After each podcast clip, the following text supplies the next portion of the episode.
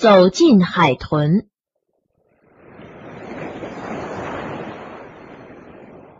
一九五九年夏天，哥伦比亚一艘轮船在加勒比海发生了事故，船员们都落到了海里。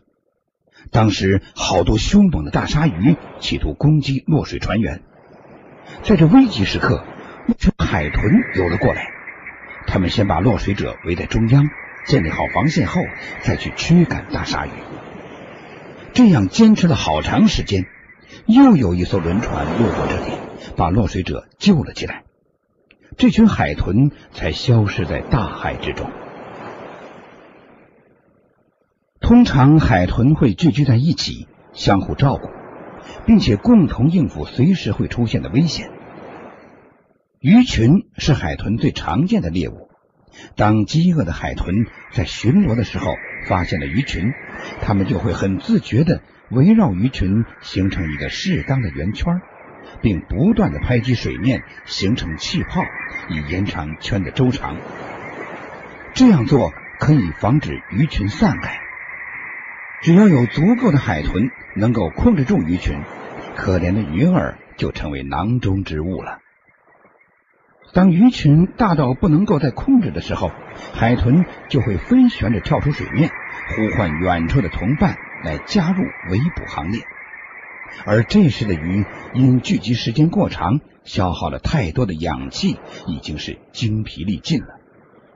海豚可以随心所欲的饱餐一顿。位于美国南卡罗来纳州的盐沼地是个富饶的海口，这儿的鱼类和贝类吸引着各种掠食者。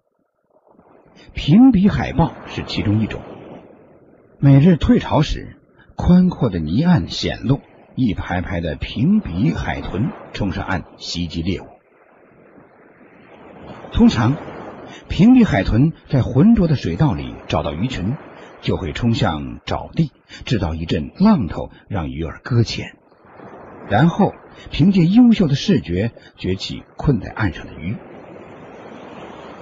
海豚通常右侧向下猎食鱼，因此这边的牙齿。便有些磨损，有时它们会因为完全冲出水面而搁浅，这是很不幸的，很有可能会为此付出生命的代价。海豚是一种深情且极度敏感的动物，在他们的家族里，不论长幼雌雄，所有的海豚都热衷拥抱和亲吻。但是在这种和谐亲热的表面之下，也包含着令人惊讶的黑暗面、冲突与暴力。巴哈马海域的许多公豚身上伤痕累累，就是同类相残留下的烙迹。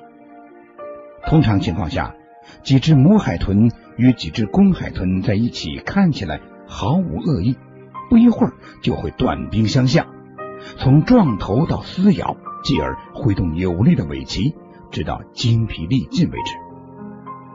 大多数情况下，公豚受伤，可能公海豚也怜香惜玉吧。西澳的鲨鱼湾拥有大量的叶藻，足以使大群的海豚为生。在水面上，经常可以看到一群公海豚与另一群公海豚进行火拼。究其原因，是为了争夺母海豚，而这只是海豚复杂的社会体系中的一部分。生物学家康诺尔博士对野生海豚的研究改变了我们对它的好感。他说，过去的神话认为海豚既甜美又无忧无虑，而且几乎没有侵害性。至少目前多数人还这么认为。实际上，海豚有多种攻击性，依情况而定。它们的行为有时会非常卑鄙，使它们变得不再可爱。它们是复杂又聪明的群居哺乳动物，然而它们就像人类一样非常个人主义。海豚的卑鄙与个人主义表现在择偶交配方面最为明显，在海豚的活动范围内。常常会有这种景象：一只母海豚被两只公豚夹在中间游行。不要以为这两位男士是做护花使者，实际上母海豚是他们的俘虏。因为公海豚要增加成为母海豚孩子的父亲的可能，必须得看管好母海豚，不让它与其他的公海豚交配。这时，这种看管长达一个多月。但是在饥饿至极的时候，公海豚往往会面临着食物与交配二者选择其一的考验。鱼和熊掌兼得的做法是，有一只公海豚首先提高警惕，形影不离的跟随着母海豚；另一只迅速捕捉猎物，填饱肚皮后与前一只交换角色。尽管这样。母海豚还是有机会逃开，因为它太渴望自由了。母海豚通常经历一年的怀孕期后，产下一只幼豚。生下幼豚后，母海豚在几年内会拒绝与其他公海豚再次交配，它要负起育子的责任。这期间，许多公海豚会来骚扰母海豚。求欢的公海豚有时为了让母海豚与自己交配，不惜伤害甚至杀害幼豚。母海豚往往要经历一番艰难拼打来击退追求者，保护小海豚。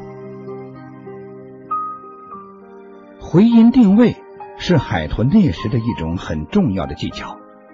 母海豚嘴里发出一种嗡嗡的声音，穿透沙地，然后传出回声。清晰的显示下面是否有猎物，这就像光的成像，几乎可以看透一切能渗透的媒介。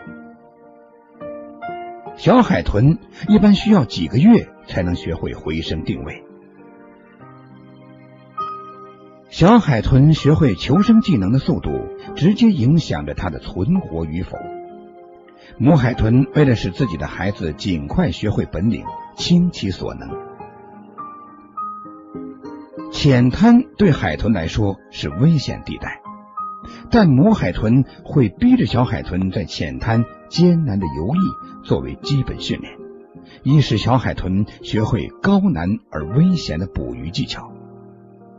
一般五到六年以后，小海豚就会离开母亲，自立为生了。